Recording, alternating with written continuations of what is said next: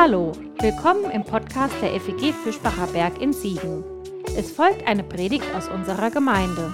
Wenn du uns kennenlernen willst, besuch uns gerne online unter fegfischbacherberg.de. Jetzt wünschen wir dir eine gute Zeit mit unserem Podcast.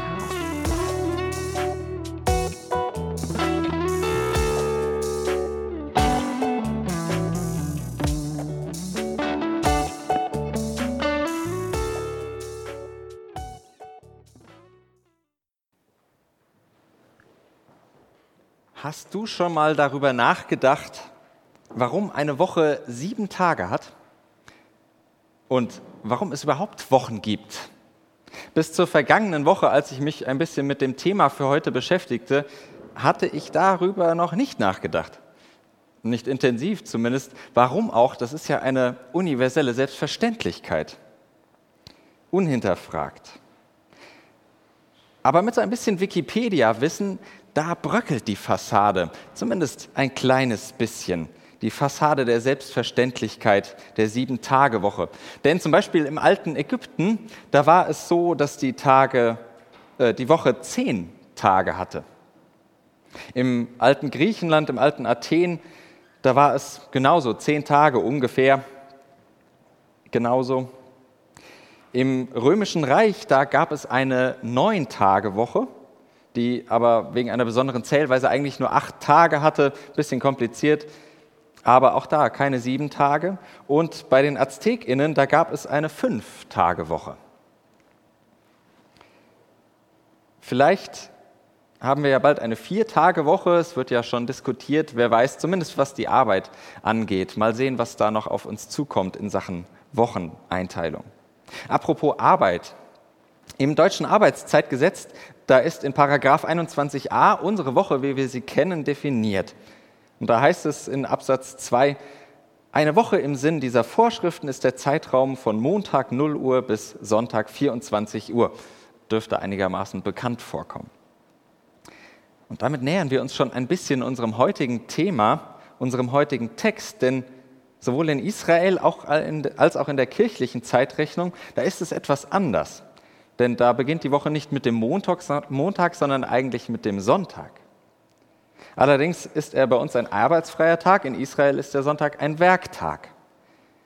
Welcher Tag der Woche kein Arbeitstag ist, das variiert weltweit ein bisschen. Und ein freier Tag ist zwar weit verbreitet in fast allen Kulturen, aber tatsächlich ist es nicht überall der Fall, dass es einen freien Tag in der Woche gibt. Ich hatte mir da nie wirklich Gedanken drüber gemacht, fand es aber spannend, so diese Selbstverständlichkeit mal ein bisschen zu hinterfragen und habe dann bei den Recherchen festgestellt, Woche ist nicht gleich Woche.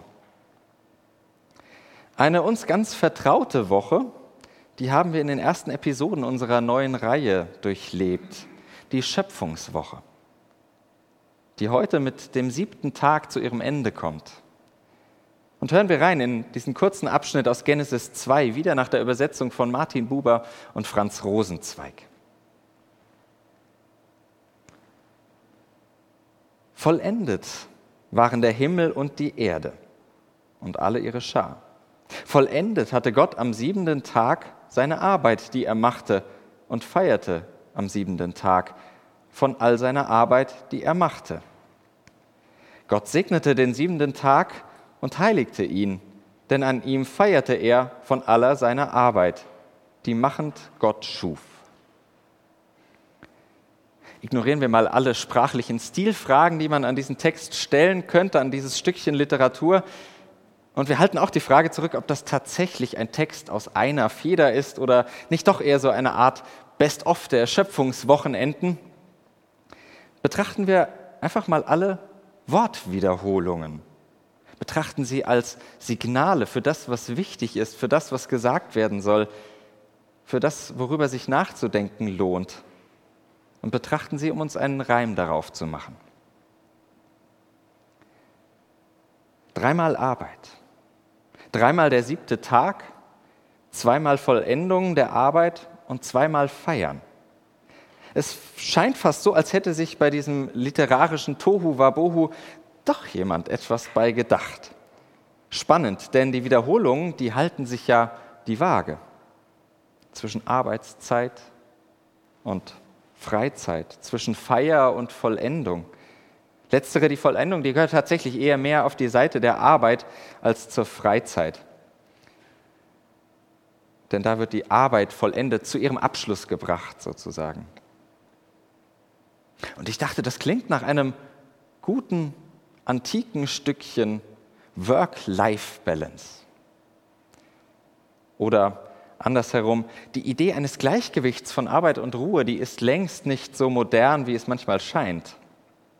Na klar, unsere modernen Herausforderungen, die sind in unserer Arbeitswelt vermutlich meist andere, aber etwas verbindet die Menschheit über Jahrtausende hinweg. Die Herausforderung, Arbeit und Leben in einen gewissen Einklang zu bringen. Dabei ist es ganz egal, ob das die klassische Erwerbsarbeit ist oder sogenannte Care-Arbeit, also alles, wo sich Menschen unentgeltlich um Menschen kümmern, sorgen. Oder ob ein engagiertes Ehrenamt gemeint ist. Der siebte Tag redet vom Miteinander von Schaffen und Ruhen oder vom Feiern, wie in unserer Übersetzung. Interessanterweise denkt die Bibel darüber nach, noch bevor der Mensch überhaupt einen Handschlag getan hat. Ich dachte, so tief sitzt dieses Thema im Dasein verankert, dass es schon bearbeitet wird, noch bevor es überhaupt konkret wird. Der Mensch hat ja noch keine Arbeit. An Arbeit und Ruhe des siebten Tages beobachten wir etwas, das die ganze Urgeschichte durchzieht. Denn Leben ist immer mehrdeutig mindestens zweideutig. Leben ist ständig zerrissen zwischen irgendetwas, seien es Himmel und Erde, Licht und Schatten, Schutzraum und Chaos. So begann es ja. Und so begann es, weil das Leben auch heute, weil das Leben ständig so ist. Es ist hin und her gerissen. Davon wird die Urgeschichte immer und immer wieder erzählen von der manchmal unerträglichen Mehrdeutigkeit des Lebens. So auch an diesem siebten Tag, der seine ganz eigene Zerrissenheit mitbringt. Und er redet vom zerrissenen Leben zwischen Geschenk und Verdienst, zwischen Mühe und Muße, zwischen Arbeit und Ruhe. Und in diesem siebten Tag steckt eine ganz feine Sehnsucht danach, diese beiden so verschiedenen Lebenstöne in einen Einklang, in Harmonie zu bringen, ihren Streit miteinander zur Ruhe zu bringen. Allerdings wird ja diese Zweideutigkeit des Lebens selbst noch mal viel vieldeutiger, wenn wir sie auf unsere so verschiedenen Lebenswirklichkeiten prallen lassen. Weil wir unterschiedliche Arbeiten und unterschiedliche Ruhezeiten haben.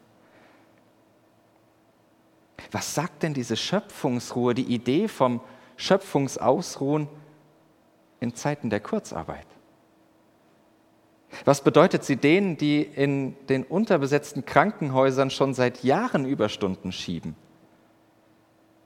Was hat die Schöpfungsruhe denen zu sagen, die von den letzten Monaten wirtschaftlich extrem profitiert haben und in der profitorientierten und gewinnbringenden Arbeit fast untergehen? Wo ist der siebte Tag für all diejenigen, die zwischen Homeoffice, Haushalt und Homeschooling kaum noch wissen, wo sie eigentlich zu Hause sind? All das ist ja nur ein klitzekleiner Ausschnitt dessen, was uns beschäftigt. Ausschnitt der alltäglichen und höchst individuellen Herausforderungen, vor denen wir stehen in einer Arbeits- und in einer Ruhewelt, mit denen wir nach diesem Gleichgewicht des siebten Tages suchen. Dabei ist der biblische siebte Tag natürlich kein Patentrezept für jede Lebenslage, auch wenn er sich fast weit, weltweit etabliert hat. Das ist auch nicht sein Anliegen dieses Textes, denke ich. Er ist keine Rechtssatzung zur strikten Einhaltung eines arbeitsfreien Tages, sondern er ist eine Erfahrung und eine Ahnung, dass nämlich der Mensch sich nach einem Gleichgewicht von Arbeit und Ruhe sehnt. Und dass diese Sehnsucht so tief ins Leben des Menschen reicht, dass sie sogar den Höhepunkt der Schöpfung ausmacht. Am Ende der Schöpfung steht ein Gleichgewicht von Arbeit und Feier. Ein bisschen muss ich euch enttäuschen, denn ehrlich gesagt weiß ich nicht, was das bedeutet. Was das genau bedeuten könnte, geschweige denn, was es für dich bedeutet. Aber ein bisschen finde ich mich darin doch wieder.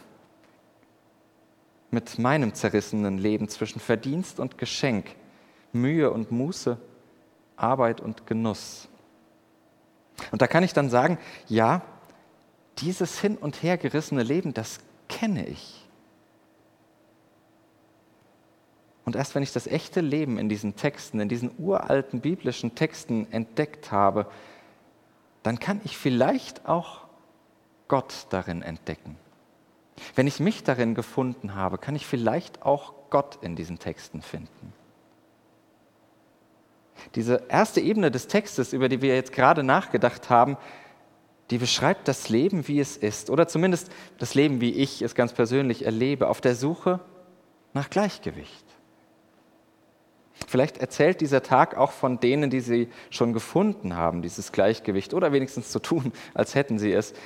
Aber ich glaube, er spricht eher die Sehnsucht an, nach einem Gleichgewicht von tätigem Treiben und untätigem Genuss.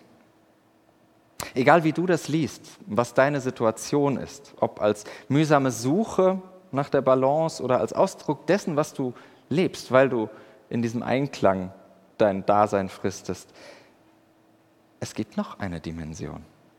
In all dem, und die haben wir bisher buchstäblich ausgeblendet. Gott.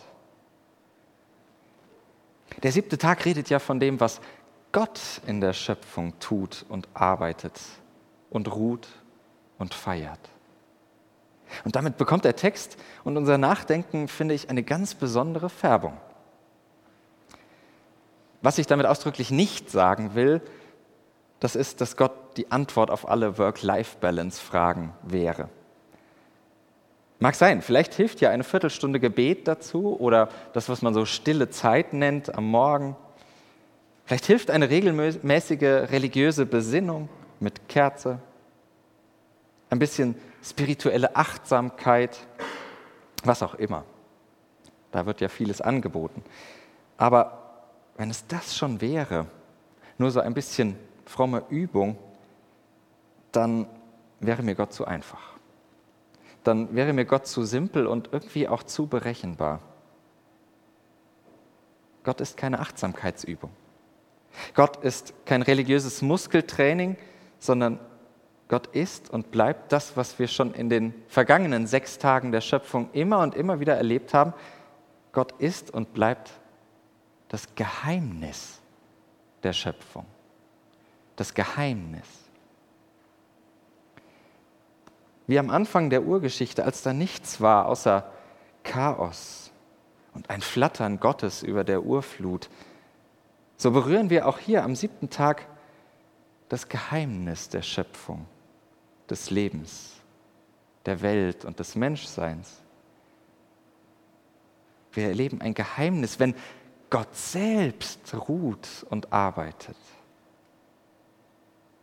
vollendet und feiert. Und wenn ich vom Geheimnis rede, dann hat das selbstverständlich immer etwas Unsagbares, dann meint das, ich spüre, dass da etwas ist.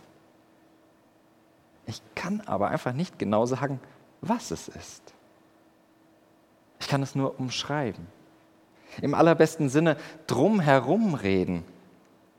Aber ich kann es nicht einfach sagen. Trotzdem spüre ich eine Tendenz, wo mich das hinzieht. Ich werde angezogen aus einer ganz bestimmten Richtung. Wie so bei zwei Magneten. Und Jahrhunderte später wird die entstehende christliche Gemeinschaft sich diesem umkreisten Zentrum, dem, was sie da spüren, so nah fühlen, dass sie davon nicht mehr wegkommen. da schnappen dann sozusagen die beiden Magnete, die sich anziehen, zusammen, und zwar in der Geschichte von Jesus Christus. In ihr fühlt sich die christliche Glaubensart am nächsten dran an diesem Geheimnis Gottes, das sich nicht einfach sagen lässt. Mit unserem Text sind wir noch nicht so weit, da sind wir noch nicht bei Jesus Christus. Und doch ist und bleibt es genau dasselbe Geheimnis, um das es geht. Und das liegt für mich mit unserem Text verborgen in diesen zwei besonderen Worten, die noch übrig bleiben. Segnen und heiligen. Denn der Segen, das ist das, was gut tut. Segen ist das, was gut tut. Und das Heilige ist das, was Bedeutung hat. Was heilig ist, das hat auch Bedeutung. Und vielleicht ist das beides etwas, worin wir tatsächlich Gott erleben. Vielleicht läuft darauf sogar dieser siebte Tag hinaus, in seiner Suche nach Work-Life-Balance, in seiner Suche nach einem Gleichgewicht von Tun und Lassen, von Arbeiten und Feiern. Und mich fordert dieser siebte Tag dann mit unserem Text heraus, Gott auf zwei Weisen zu erleben. Nämlich Gott in dem zu erleben, was gut tut. Auch wenn das, was gut tut, das sollte man jetzt nicht zu weichgespült denken, das, was gut tut, das kann auch manchmal wehtun, keine Frage. Zum Beispiel, weil ich eine liebgewonnene Arbeit aufgeben muss. Oder weil ich mich zu etwas Neuem aufraffen muss, was mir gut täte. Was tut dir gut? Was ist für dich ein Segen? Und als zweites erlebe ich Gott in dem, was für mich Bedeutung hat, in dem, was mir heilig ist. Ich lebe, erlebe Gott darin und auch als Geheimnis Gott darin, weil nicht immer von vornherein feststehen sollte, ob es die Arbeit ist oder das Vergnügen. Was hat für dich heute Bedeutung? Segnen und heiligen, gut tun und Bedeutung. Kannst du damit was anfangen? Natürlich, es ist nicht die klare, nicht die eindeutige Ansage, was jetzt zu tun ist, aber spürst du, wohin all das dich zieht, gerade jetzt? Was dir in den Sinn kommt, was dir in den Kopf kommt, was dir durchs Herz geht? Was denkst du? Und wer weiß, vielleicht bei dem, was dir gerade durch den Kopf geht, wartet da ja eine kleine oder sogar eine große Gottesbegegnung auf dich. Und das natürlich nicht nur am Sonntag. Amen. Das war's für heute. Um keine neue Folge zu verpassen, kannst du den Podcast einfach auf deinem Smartphone abonnieren. Mehr Informationen findest du unter fegfischbacherberg.de. Wenn es dir gefallen hat, lass uns gerne einen Kommentar oder eine Bewertung da und sag es weiter. Tschüss und vielleicht bis zum nächsten Mal.